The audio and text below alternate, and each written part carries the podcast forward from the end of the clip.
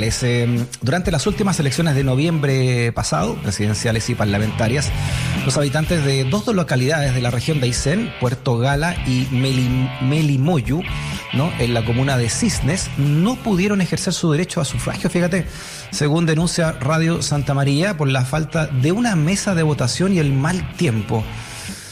A poco más de tres semanas para el plebiscito de salida, el alcalde de Cisnes asegura que no se podrá instalar una mesa en la zona para estas elecciones.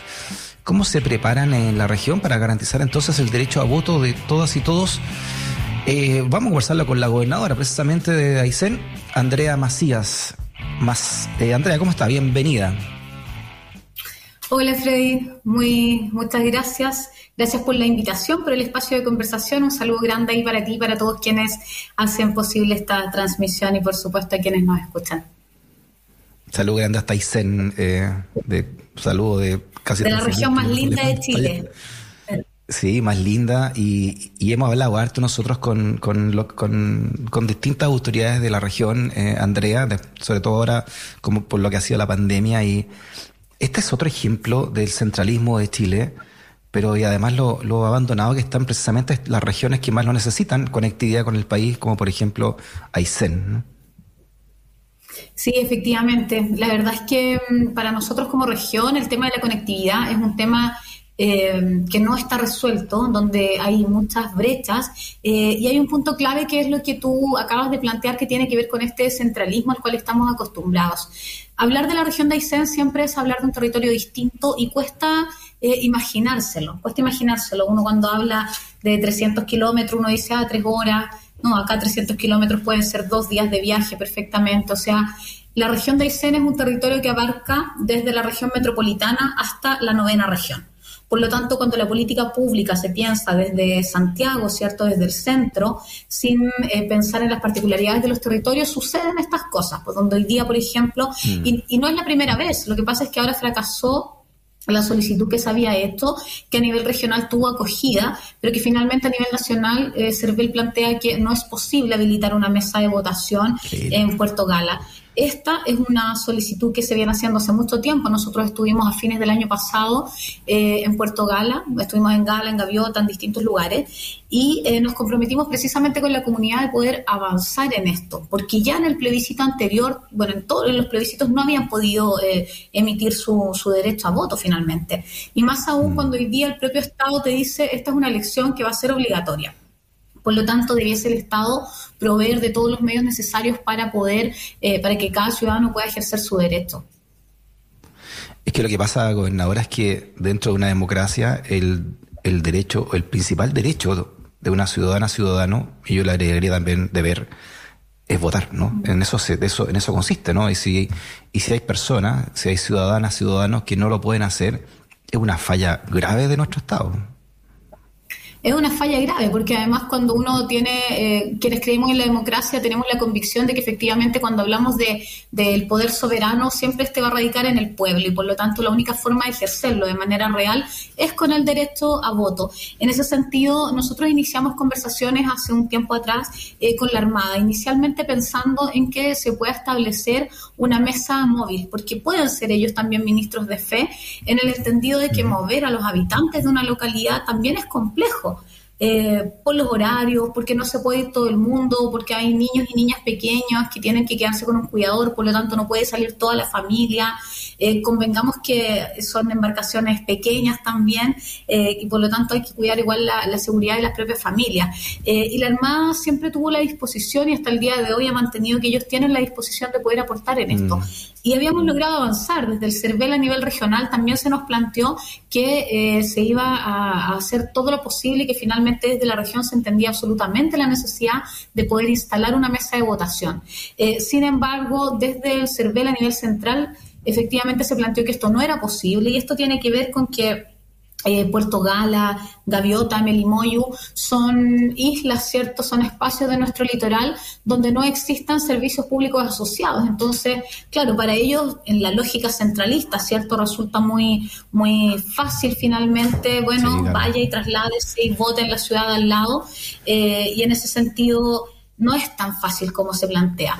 Eh, hoy durante el día también Disculpe, ¿por qué no nos explica, nos profundiza eso que está contando? Eh, ¿Cuál es la realidad? ¿Cómo vive la gente en Puerto Gala, en Melimoyu?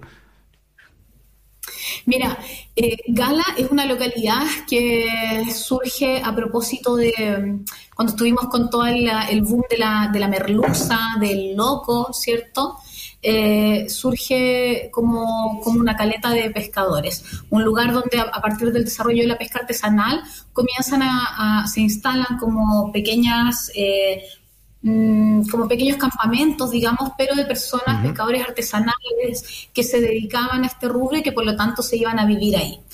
En algún momento, fíjate que el Estado chileno, para, que veas cómo, el daño que muchas veces se hace eh, sin pensar en, en, las oportunidades de desarrollo que tienen los territorios, eh, cuando estábamos en el boom portuario, ¿cierto? Cuando estábamos sacando harto recursos, en Puerto Gala era un lugar donde recalaban embarcaciones. Recalaban embarcaciones y ahí estaba proyectado efectivamente eh, un muelle porque es un, sector que permite la distribución en términos logísticos de todo el recurso eh, marino. Sin embargo, esto fue decreciendo, ¿cierto? Hubo una interrupción, además, una irrupción importante eh, de la propia industria salmonera. Eh, en eso, además, vino todo el proceso de privatización de los puertos. Por lo tanto, al no ser esto un puerto que, eh, que a ningún privado le convenía sostener, es un puerto que se termina cerrando, ¿cierto? Recordemos que en Chile solo quedan tres puertos estatales tenemos uno nosotros acá y que eh, hace muy poco salió del mm. Tribunal de la Libre Competencia las bases para su privatización, ¿cierto? Para la licitación. Entonces son espacios que, eh, que tienen muchas oportunidades en términos de recursos, pero que el Estado no ha hecho la inversión necesaria. Son lugares que no cuentan con sistemas de, eh, por ejemplo, la, generación de energía es a través de combustibles, ¿cierto? Son generadores con combustibles. No hay energía permanente las 24 horas. Los sistemas de agua potable rural son deficientes, de verdad que hay muchas dificultades. Los niños tienen escuela hasta sexto básico, tienen que irse a los 11 mm. años a vivir a otro lugar para poder seguir estudiando. Es bien complejo vivir en, el, en, ese Me Imagino. ¿Y son, son islas ambas? Son islas, son islas y son hermosas. Ah, o sea, me imagino, ¿no? Debe ser un paraíso, pero además completamente aislada. Entonces, cuando hay mal tiempo en esta época de invierno, eh, ¿qué, ¿cuánta gente vive en estas, en estas islas, eh, gobernadora?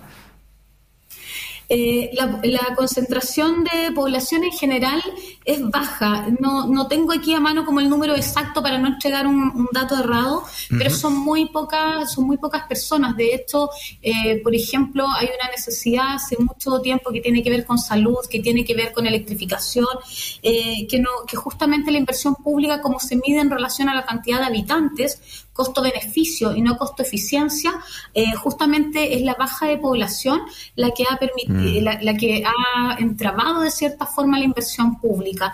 Y esa es una pelea que nosotros tenemos además como región, que así como la vive Gala, Gaviota, también la vive Villa Mengual, Villa Higgins y otros lugares, porque el Sistema Nacional de Inversiones a ti te, te, te evalúa con una metodología que es costo-beneficio. Entonces, finalmente te dice eh, cuánto eh, eh, te dice cuántas personas son y cuánto es la inversión.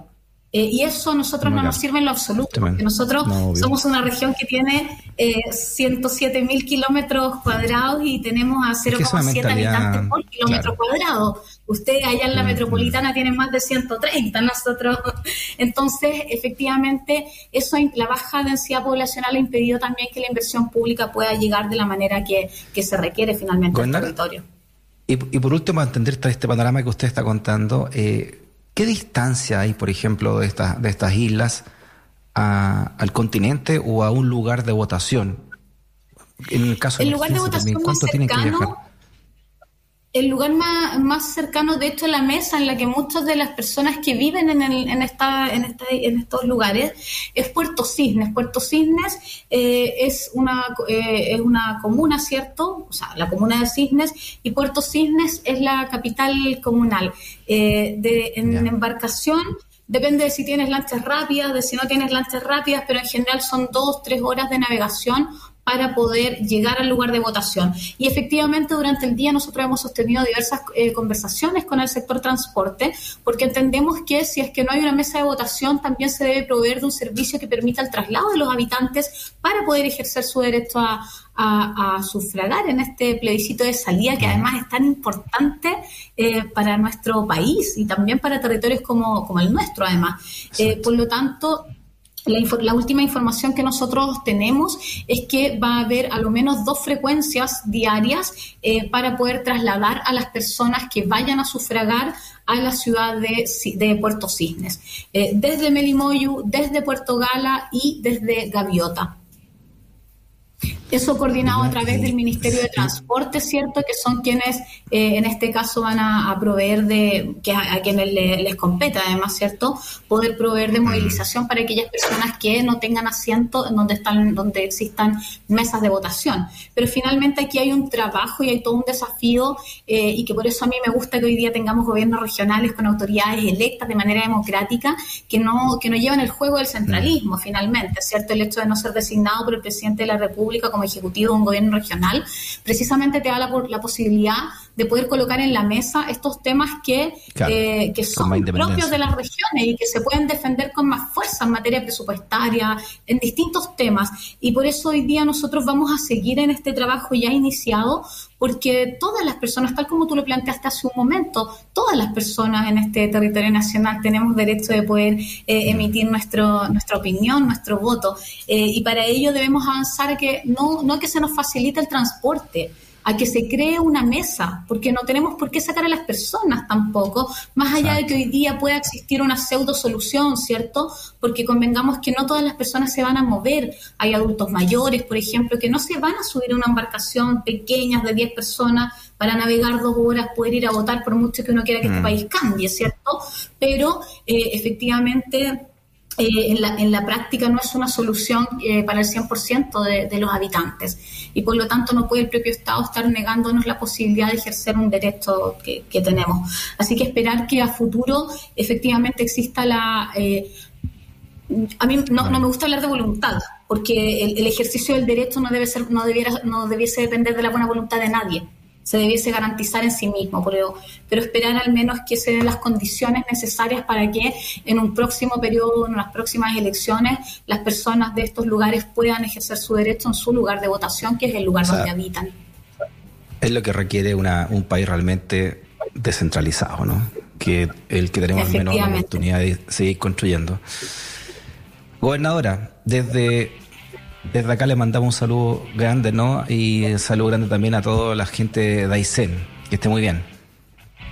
Muchas gracias, Freddy, cariños para ti y también para toda tu gente. Desearles que vengan buenos tiempos y que nos vaya bien a todos desde esta hermosa región. Y ojalá algún día poder tenerlos también por acá y que puedan conocer justamente Gala, Gaviota, y todas las hermosuras que tenemos en esta tierra. Así que sean muy bienvenidos cuando quieran por acá.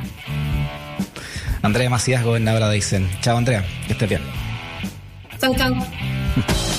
Cada punto de vista tiene sus razones editoriales. Estás junto a Freddy Stock y sus escuderos en USAT 94.5.